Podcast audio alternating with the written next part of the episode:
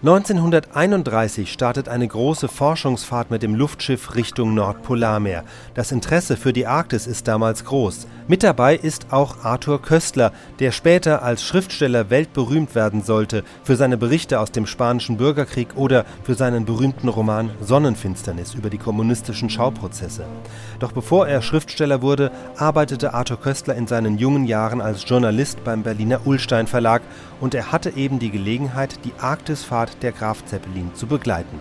Als das Luftschiff am 30. Juli zurückkehrt, ist Köstler somit unter den Gästen beim großen Empfang auf dem Tempelhofer Flughafen.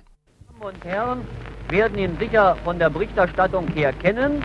Er kommt jetzt zu, auf uns zu. Herr Köstler darf ich Sie herzlich begrüßen hier, Ja, ein Willkommen mich. aussprechen.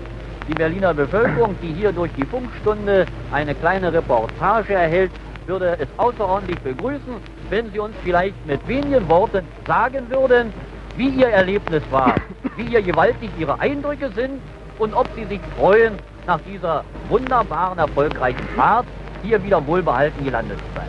Es ist natürlich ein großes Vergnügen, wieder mal festen Boden nach viereinhalb Tagen unter den Füßen zu haben. Er schwankt nicht mehr und zittert nicht mehr. Es ist auch einigermaßen traumhaft, dass man gestern um diese Zeit ungefähr noch an der Südspitze von Novaya Semlja herumgegondelt ist.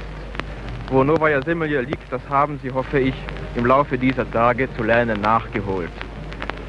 Äh, Soll ich einen kurzen Bericht über die ganzen Sachen geben? Wenn wir damit Worten, nicht ja? vielleicht Vorträgen oder Ihrer Ja. Berichterstattung vorgreifen, würden wir dankbar sein, weil Herr Dr. Eckner jetzt auf uns zukommt, doch wen- in, den, wen- in der kurzen Zeit, die uns zur Verfügung steht, einige gewaltige Eindrücke mit wenigen Sätzen, wenn das geht, Sie werden das können als Journalist, zu übermitteln.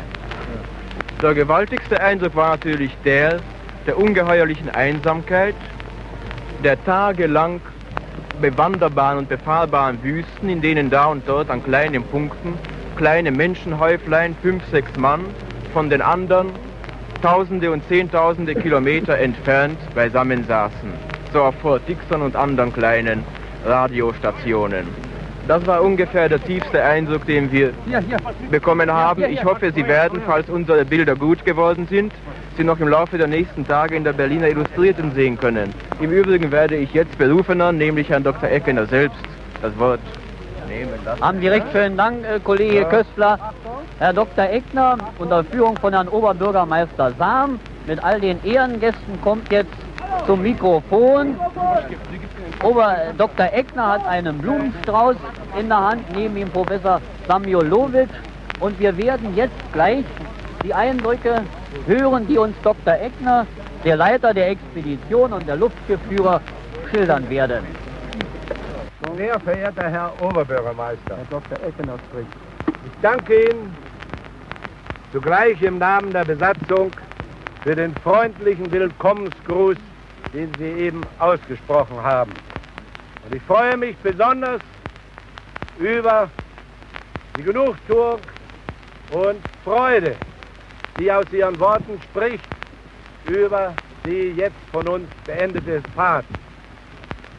Ich darf offen sagen, auch wir sind sehr erfreut, denn es konnte wirklich mit seinem guten Glück das Luftschiff, das alte brave Luftschiff, darf ich schon fast sagen, wieder eine recht erfolgreiche Fahrt hinter sich bringen.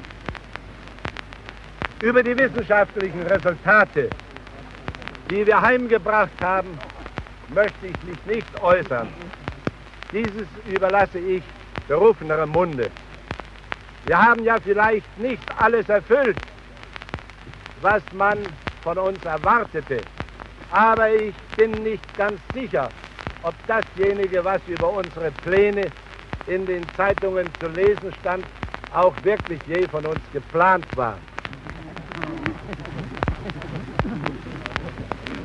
Ich habe mir mich insbesondere darüber zu freuen, dass das Luftschiff wieder seine Leistungsfähigkeit an neuen Problemen und Aufgaben erweisen konnte.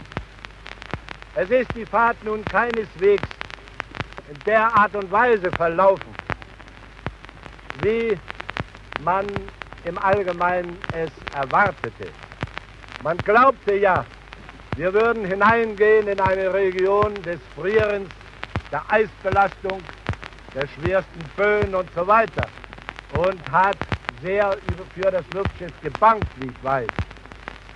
Wir sind in keinem Momente darüber im Zweifel gewesen, dass die Fahrt in die Arktis eine verhältnismäßig leichte sein würde. Und ich darf wohl sagen, ich habe in den letzten acht Tagen vor Antritt der Fahrt eigentlich niemals darüber nachgedacht, dass so etwas wie eine Arktisfahrt uns bevorstand. Ja, ich meine also von der Luft ja. aus gesehen, vom Luftschiff aus. Ja, mit dem Luftschiff bin ich zum ersten Mal. Sonst ist es meine, ja, ich glaube, 18. meine Expedition in die Arktis. Ja, Herr Professor, eine weitere Frage.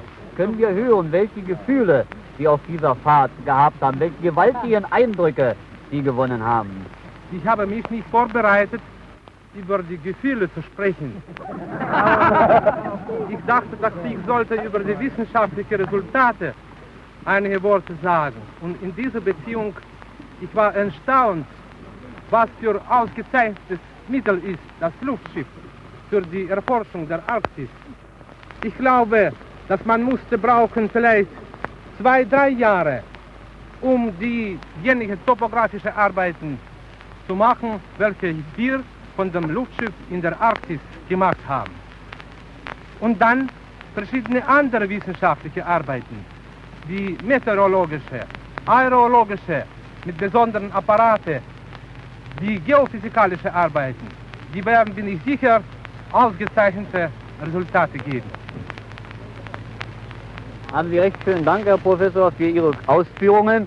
Wir hätten nun gern noch von Herrn Dr. Eckner gehört, ob er von hier aus die Fahrt nach Friedrichshafen sehr bald antreten wird, da wir wohl äh, hören, dass äh, diesmal im Luftschiffhafen Starken eine Zwischenlandung am Ankermast nicht vorgesehen ist. Eine Ankerung in äh, Starken ist in der Tat nicht vorgesehen und wir werden nachdem das Publikum sich satt gesehen hat am Luftschiff, alsbald wieder aufsteigen und in den heimischen Stall zurückkehren. Meine Damen und Herren, hier in unmittelbarer Nähe, neben Herrn Dr. Eckner, befinden sich auch die Führer des Luftschiffes, das heißt seine Assistenten, Herr äh, Lehmann, Herr Kapitän Lehmann, der Ihnen allen sicher bekannt ist, der bei der ersten Zwischenlandung uns hier einige Worte gewidmet hat Herr Kapitän Lehmann, dürfen wir auch Sie noch bitten, uns einige Worte zu sagen über Ihre Erlebnisse und über die gewaltigen Eindrücke, die Sie auf der Fahrt gewonnen haben. Ich habe all den Äußerungen von Herrn Dr. Eckner und Professor Samuelowitsch nichts hinzuzufügen. Ich fand es genauso wunderschön und ich freue mich genauso, dass Sie uns begrüßen und freue mich genauso, dass wir bald wieder nach Hause kommen. Meine Damen und Herren, die Herren der Luftschiffleitung werden nun wieder zum Luftschiff zur Führergondel gehen. Die Fotografen haben reichlich Gelegenheit gehabt, hier zu arbeiten, alle Phasen der Zwischenlandung festzuhalten. Die Tonfilmoperateure haben im gleichen Sinne gearbeitet und wir werden nicht verfehlen. Hier von dieser Stelle aus nochmals Herrn Dr. Eckner, seiner Besatzung und auch den Teilnehmern der wissenschaftlichen Expedition mit für das letzte Stück der Fahrt an dem Weg nach Friedrichshafen unsere herzlichsten Glückwünsche zuzurufen.